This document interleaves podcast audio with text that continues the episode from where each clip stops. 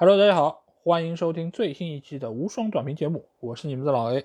呃，有一段时间没有更新无双短评了，因为最近的一个主要的精力其实放在我们新开的一档专辑，叫英超无双啊。如果有机会的话，也希望大家可以去各大平台上关注我们这档节目啊。那我们既然是又重新更新了无双短评，那我们就说一些。和足球可能没有太多关系的一些内容啊，因为最近自从奥运会开始之后，就是各个项目其实都开展的如火如荼，而且网上也有非常多关于奥运会的消息，也有形形色色对于这次奥运的一些态度。那其实我是呃基于最近几天看了一些比赛，然后也看了网上的一些言论之后，我觉得有必要就一些问题来和大家谈一下我的一些看法。那最近其实比较热门的一个话题，就是对于呃日本的一个跳马运动员，他叫桥本大辉。他在跳马的比赛中啊，他有比较严重的一个脚跨出区域的这么一个行为，但是最后还拿到了十四点七分这样一个现象。这个事件其实一经发生，就在网上进行了一个非常大规模的发酵，非常多的网民其实都觉得这个是日本队得到了东道主的一些优势，所以使得裁判对他们有比较明显的一个偏袒。再加之之前在奥运男团的一个决赛之中，日本也在最后阶段。得到了比较大的一个优势啊，所以这件事情其实也是引起了各方各面的一个关注。之后就有非常多的言论，可能涉及到了对于日本的一个不友好，或者说是比较厌恶的一个态度啊。包括其实，在我们群里也有朋友其实表现出了对于日本的一个态度。那其实我们来关注一下这件事情啊，就是这个十四点七分是不是那么的夸张，或者说是存在比较严重的一个舞弊啊？因为在之后，其实国际。体操联合会也是给这一次的一个评分给出了他们自己的一些依据啊，包括他的那一次比较严重的跨出区域是扣了零点三分，因为其实就在比赛的当天，其实我们群里就有朋友贴出了关于跳马运动评分的一些规则，它是列的比较清晰。如果你是落地的那一刻之后，如果脚有比较。明显的一个跨出，只要是在这个区域里面，这个区域是什么呢？大家可以看到，在跳马的垫子上，其实是中间有一条线，然后左右各有一条线。这个其实他们是称为 corridor。corridor 的话，其实就是它的一个规定区域。如果是在这个规定区域之内跨出相对比较明显的一步，那会被扣零点一分。但是如果你有一只脚是跨出了这个 corridor 的这个线的话，那你会被罚零点三分。如果你是两个脚都跨出了 corridor，那就会被扣零点五分。那其实我们基于这样的一个规则的话，其实很清楚就可以看到，国际体操联合会扣零点三分的这样一个决定，其实是比较的准确啊，因为它确实是跨出了最右边这根线，但是只有一只脚，所以被扣零点三分非常正常。但是为什么它有这么如此明显的一个失误，但是分数还是这么高呢？这其实一个非常重要的一个原因，就是对方的难度相对是比较高的。因为我们也知道，体操和跳水一样，每一个运动员他所选取的难度是不同的，你的起评分也是不一样的。所以，你如果选取难度更高的一些动作，那你最后的一个完成度肯定就会有一些影响。当然，你如果是有同样的完成度，那你自然难度更高的动作取得的分数就越高。尽管这个分数桥本大辉他完成的比较的糟糕，但是由于他的起评分比较高，所以也使得他最后的得分并不是那么糟糕。这个其实我觉得也是大家需要对于规则有一定的了解的基础上，才做出评论可能会比较恰当。与此同时，其实还有一件事情，就是在混双的一个赛场上，日本选手有一个疑似过网击球的一个动作，这个其实也在赛后引起了非常大的一些争论。很多人说啊，他的拍子已经过了网，那他这个其实就是过网击球，而且中国队在发生这件事可的那一刻也对裁判提出了上诉。这个其实我要说一点，因为我本身是一个羽毛球的爱好者，平时也会每周去参加羽毛球的比赛。那羽毛球的过网击球，其实一个非常重要的点，就是在于你拍子击球的那一刻，到底是不是过了网。如果那一刻没有过网，但是你之后由于击球有一个挥拍的附加动作，如果这个拍子过了网，其实并不是作为过网击球的一个点。但是其实似乎很多的网友并不了解这样的一个规则，也使得他们可能在一些并不太了解情况的大 V 的带领之下，也一起加入了声讨的一个行列啊。至于中国队为什么了解这个规则的情况下仍然会申诉啊？这个其实大家也很好理解啊，因为你们如果看足球比赛的话，这个球对方如果是可能存在疑似越位的话，那防守队员一定会举手示意说啊，裁判这个他是越位的。但其实是不是越位还是需要裁判来看。不管有没有真的越位，防守队员还是需要去申诉一下。尽管最后裁判也确实驳回了中国队的这样一个申诉啊。那所以我觉得不管怎么讲，我们很多的一些评论还是应该以规则的一个方面去考量。尤其是现在很多的这些我所谓的大赛型的观众啊，他们每四年看一次奥运会，对于很多冷门的项目，可能真的就是每四年，甚至于是可能这辈子也没看过几次相关的比赛。那他们对于规则的一个理解，其实就存在比较大的一个问题。尤其很多的朋友并没有看直播，因为我相信在直播过程中，讲解员一定会尽到他们解释规则的一个责任。但是如果很多是战报党，他只是通过网上的一些信息，或者说只是看到了一些 GIF 的动图，他就做出这样的评论的话，那其实对于运动员，或者说对于这个运动本身是非常的不客观。那另外一方面，其实就说到了最近的一个话题人物啊，就是伊藤美诚。伊藤美诚其实呃，他是作为这一次日本乒乓球队女队的一个非常重要的人物啊，他的一些表现以及他的一些在场上的一些。可能相对比较夸张的动作，其实也是给大家留下了一个非常深刻的印象。我个人其实对于伊藤美诚这次真的是，啊，我也不怕被大家喷啊，因为我这次真的是被他圈粉了。为什么会这么说呢？因为我本身对于一个对胜利非常渴望的运动员，都是非常的有天生的好感。比如说像 C 罗，比如说像赛车场上的汉密尔顿，其实我觉得他们都是为了胜利可以付出一切，而且都是拼尽全力的这样运动员。而伊藤美诚在我看来也是属于这样的一个运动员，因为首先他在场上每球必争，而且更可贵的是他打球的这个专注度和他的眼神，就是让你看出了他是对每一个球、对这场比赛是有一个极具的渴望。尽管大家可能会说啊，他的有些吃相比较难看，或者说他的有些言论不是太好。但是我觉得，作为一个竞技运动，他又付出了如此高的一个努力，那他有这样的一个表现，我觉得也是非常正常。所以我觉得，不管是出于中国队的养狼计划，还是他本身对于这个运动的一个专注程度，我还是要在这里给他点一个赞啊。呃，另外一方面，我觉得他的打法确实非常好看，因为他变化很多，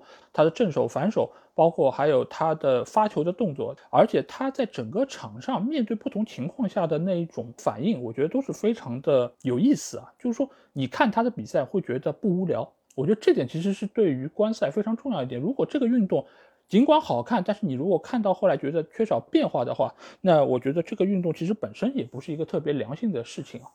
所以我觉得，不管怎么讲，与其说我们在天下没有任何对手，还不如说真的是有一些对手来的会比较好一些。那说到这次网友的一些评论啊，我觉得一个比较大的问题，其实就是在于他们对于规则的不了解，他们本身也并不参与这项运动，所以也使得他们对于很多的一些认知会比较粗浅。比如说啊，看跳水就是看水花大不大啊，看。跳马或者说是其他的一些体操的运动，就看落地稳不稳。而对于很多其他的一些球类运动，甚至于是一些冷门的、从来没见过的运动，他们压根儿都不知道这个评分体系是怎样的，它的规则是怎样的。所以我觉得不管怎么讲，呃，如果是你真的对这个运动不了解，那不妨趁着奥运会这样的一个机会，多看看比赛，多了解一下这是一个怎样的运动，再开口评论。会比较的好。那另外一方面来说，我觉得他们对于运动员的一些态度，似乎也并不是那么的友好和宽容啊。就比如说我们这次射击队的王璐瑶，因为他之前在资格赛就被淘汰了，但是他在微博上的那一张自拍照，其实真的是一石激起千层浪。因为广大网友会觉得啊，你输了，你还这么的不谦虚，你还在那边自拍，你是不是对我们的这个运动如此的不放在心上？但其实我觉得。你要说对这个运动是不是重视？我相信没有人会比运动员本身更加的看重。他本身在自己经历了四年或者五年的一个训练之后被淘汰出局，我相信最难过的应该是他自己。这个时候，他可以通过调节自身，甚至放出自拍照，让自己的一个压力有所缓解。我觉得他本身就是一个成功者，而且他也是很知道自己应该在未来做出怎样的努力。但是这个时候，网友对他的那些不友善的评论，我觉得真的是非常的让人心寒啊！而且另外一方面，为我们国家队夺得首金的杨倩，她其实在微博上也有非常多关于自己生活化的一些消息，包括自拍，包括自己生活上的一些信息的分享。但是就是因为她拿到了冠军，所有的这一切都变成了是一个正向的，或者说是一个积极的东西。说啊，他可能是业余生活非常丰富，也使得他能够在比赛的过程中有更好的一个心态。最终为国家队拿到冠军，但是这个其实就是一种结果论。你拿到了金牌，你的一切都是好的；你没有拿到金牌，你的所有的一些所谓正常的一些举动或者说是一些分享，都成了你的原罪。我觉得是不是应该对运动员更加宽容一些？那其实说到对于运动员宽不宽容这件事儿，其实我们国家呃一直都是有这些不是那么和谐的一些声音啊。比如说最早李宁在汉城奥运会回来之后就被人寄了刀片，包括刘翔在零八年退赛之后。整个网络上对他的一个负面的消息真的是风起云涌，我觉得这个其实对于运动员本身都不是特别的好，因为首先，如果是退赛或者说是取得不好成绩，压力最大的、最难过的真的是他们本人，所以这个时候网友不应该再给他们增加更多的一些压力，或者说是给他们一些言语上的攻击，我觉得这个都是不理性和不客观的。而且另外一方面来说，运动员他们能够做到在奥运会上露脸。他本身已经是这个行业最顶尖的一些人才，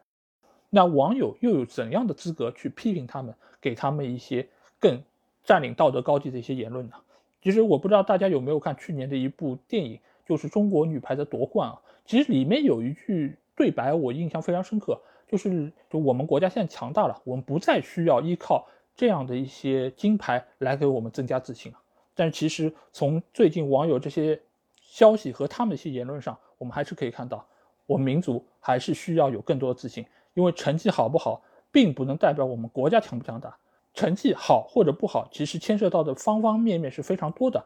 我们不应该把这个方面的一些成绩作为运动员身上的一个指标。他们不是打工者，他们是为了对得起自己过去几年的这个辛勤的训练，才走到今天这一步的。我们应该是一个大国的一个民众，我们应该有更自信的一个觉醒。那相比于这次奥运会的金牌来说，怎样可以让我们对于运动有一个更好的认识呢？那其实就是让更多的人参与进来。因为你与其说最后看奖牌榜上我们排在了第几位，不如说我们全国有多少的体育场馆，我们全国有多少人真正参与到了体育运动中。我可以和大家分享一下我平时看到的一些场面啊，因为我本身是个羽毛球爱好者，所以我每周都会去羽毛球馆打球。那羽毛球这个运动在我们国家的开展程度可以说是所有运动中应该是排进前三的，因为我们每个礼拜去打球，球馆基本上是很难订到的，而且只要是晚上的黄金时间，基本上是没有空场的一个局面啊，非常的紧俏。但是其他的运动，说真的，我真的是很难见到，可能有些打篮球的，也可能会有偶尔一些踢足球的，但是不管是参与的人数，还是整个场地的一个。使用情况其实都不如羽毛球来的这么好。如果我们真的希望我们国家的体育的一个水准有所提高的话，那每一个运动其实都应该像现在的羽毛球一样，有这么多的参与度，而且有这么多的民众愿意为这个运动来花钱，为这个运动来付出时间和精力。那我觉得这个才是我们国家或者说体育总局更应该去努力的方向，而不仅仅是我们每天在列表上看到中国又夺了多少金牌。我们在金牌榜上的一个水准，并不代表你全民运动的一个水准，因为只有参与运动的人多了，我们对这个运动的规则才会更加了解，那些如此不理性和业余的评论才会更少。另外一方面，我们也才会知道运动员取得这样的成绩是多么的不容易，也能够知道他们这样的一个水平是多么的厉害。所以我觉得，不管怎么讲，通过这次奥运会，还是可以给到普通的群众非常多的一些机会，了解运动、参与运动，甚至最后能够在这个运动上取得比较好的一个成绩。因为只有参与运动的人口基数大了，我们整个国家的这个运动水平才能够得到非常长足的一个发展。最后，自然而然，我们在金牌榜上或者奖牌榜上的一个成绩，就一定会是名列前茅的。好那这个就是我这期节目的一个主要内容啊，因为看奥运会到现在，很为我们国家的这些运动员取得成绩而高兴。但是如果他们没有拿到金牌，或者说是取得了一个让人比较遗憾的一个成绩，我也觉得并不应该过多的苛责他们，因为他们确实为此付出了太多太多。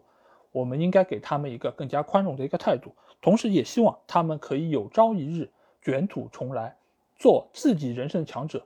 而不仅仅只是为了那一块外面镀了一层金的金牌而已。好，那今天节目就到这里。如果你有什么话想对我说，或者想要和我直接交流，可以来加我们群，只要在微信里面搜索“足球无双”就可以找到。期待你们的关注和加入。那今天节目就到这里，我们下期节目再见吧，大家拜拜。